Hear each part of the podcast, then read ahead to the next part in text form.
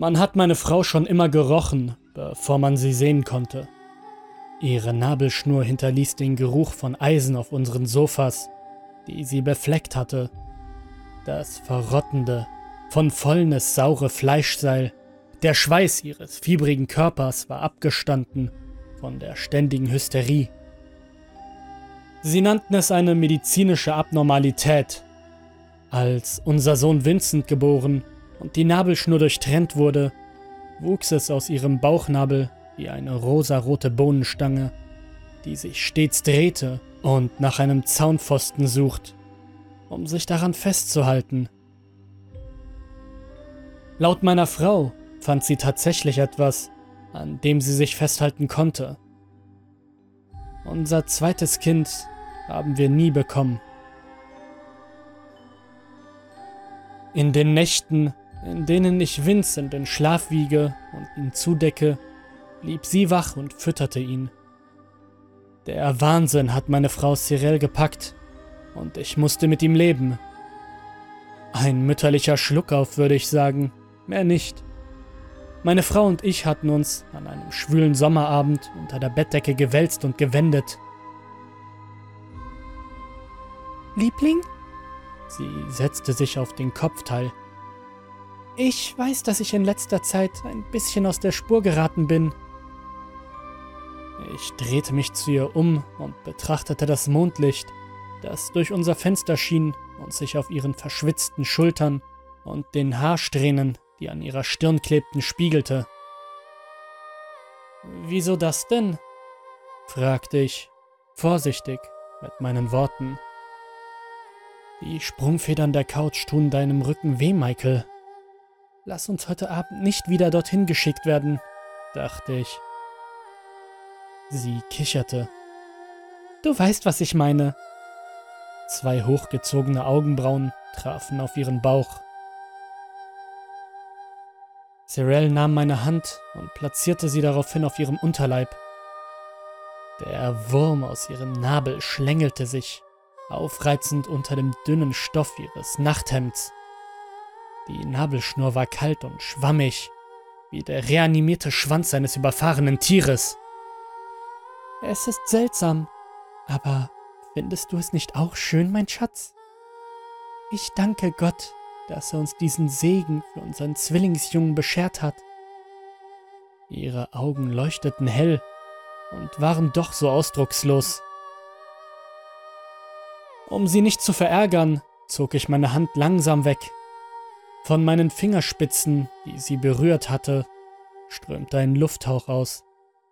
Ein Geruch von verrottendem Gemüse und Mulch. Ja, ja, Liebling. Es ist Wundervoll. Ich schenkte ihr ein Lächeln, ehe ich einen unterschwelligen Würgereiz verspürte. Stillen ist etwas für Babys. Dieses verrottete Anhängsel war es nicht. Mit meiner Frau zu löffeln war nicht mehr möglich. Ich konnte es nicht mehr ertragen, ihr nahe zu kommen, geschweige denn, dass sich unsere Körper berühren durften. Im Bett war es nachts kälter als auf dem Sofa. Die meiste Zeit der darauffolgenden Woche lief ich mit einem warmen Lächeln im Büro herum. Es tat mir gut, meinen Kopf von diesem seltsamen Leben zu Hause zu entlasten. Wie geht's deiner Frau? Fragten die Kollegen. Ich hielt meinen Kopf hoch und lächelte zurück. Du weißt ja, wie das ist. Sie ist etwas angespannt, wenn es um etwas Neues geht. Aber sie ist eine tolle Mutter. Am Donnerstag, als ich wieder zu Hause war, stürzte ich schnell wieder in die väterliche Realität. Vince schrie bereits in seinem Bettchen und Shirelle musste eingenickt sein. Gott weiß wie. Obwohl, wie? Das waren vermutlich ihre Schlaftabletten und eine Tasse Wein. Sie hatte sich die Ruhe verdient. Es dauerte nicht lange, bis ich meinen Anzug aufgeknöpft und wieder verstaut hatte. Ich ging den Flur hinunter. Die Schreie hallten wieder und wuchsen an Intensität, als ich mich seinem Zimmer näherte. Ein Windeln wechseln oder vielleicht ein Schlaflied sollten ihn in den Schlaf versetzen. Vince? Vince? flüsterte ich. Meine Hände legten sich um den Bettchenrand. Außer dem leisen Atmen war nichts zu hören. Er war fest eingeschlafen.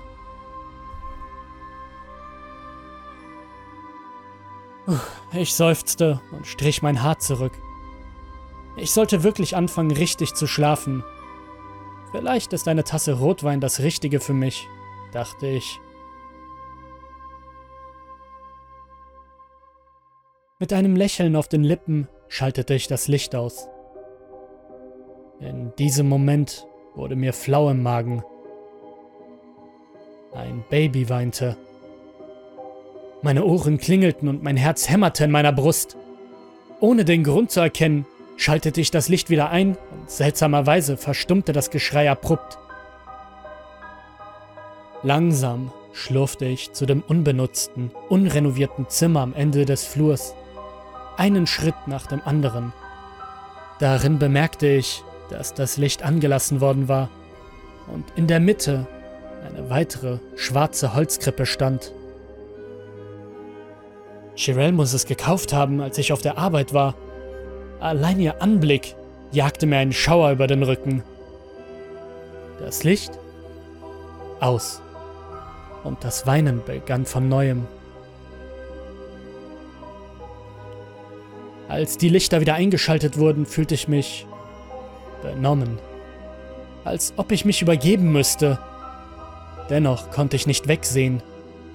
Ein letztes Mal machte ich es dunkel. Bei jedem Schritt, den ich näher an die Krippe herantrat, kitzelte mein Magen sauer in der Kehle. Als ich in die Leere des Kinderbettes starrte, griff es mit seiner winzigen, eiskalten kleinen Hand nach meinen Fingern. Schreiend und heulend stürzte ich aus dem Zimmer und ließ den Schalter an, so wie er war, bevor ich nach Hause gekommen war. Ich schlich mich ins Bett und starrte die längste Zeit auf die Silhouette der Bäume, die an meiner Decke wackelten der Schlaf war in dieser Nacht nicht gerade angenehm. Der Morgen legte eine kalte, angespannte Atmosphäre über unser kleines Haus. Vor der Arbeit war es normalerweise meine Aufgabe, Vince zu füttern und zu versorgen, da ich meine Frau normalerweise ausschlafen ließ. Aber es war nicht wie sonst. Cherelle war nicht in ihrem Bett.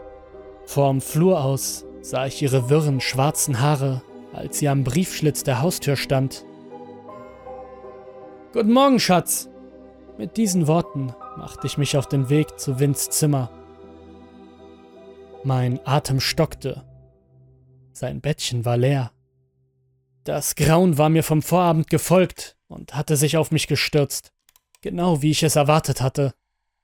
Ich verließ das Zimmer, stützte mich an einer Wand ab und wandte mich an den unfertigen Raum zu meiner Linken, um ein weiteres leeres Kinderbett zu sehen. Schatz! Shirel wendete sich nicht um und sprach auch nicht. Sie starrte unverwandt in Richtung Eingangstür und weinte. Wo ist Vincent? Keine Antwort. Beinahe hätte ich mich ihr nicht nähern wollen. In diesem Moment wollte ich nicht wissen, wo er war, deshalb ging ich weiter. Sie war ein zitterndes, schluchzendes Durcheinander. Ich war nah genug dran, um ihr über die Schultern zu sehen. In ihren Händen befanden sich Trauerkarten, Beileidsbekundungen von Freunden und Verwandten. Die Tränen liefen ihr über die Wangen und befleckten das Papier mit dunklen, verschwommenen Kreisen.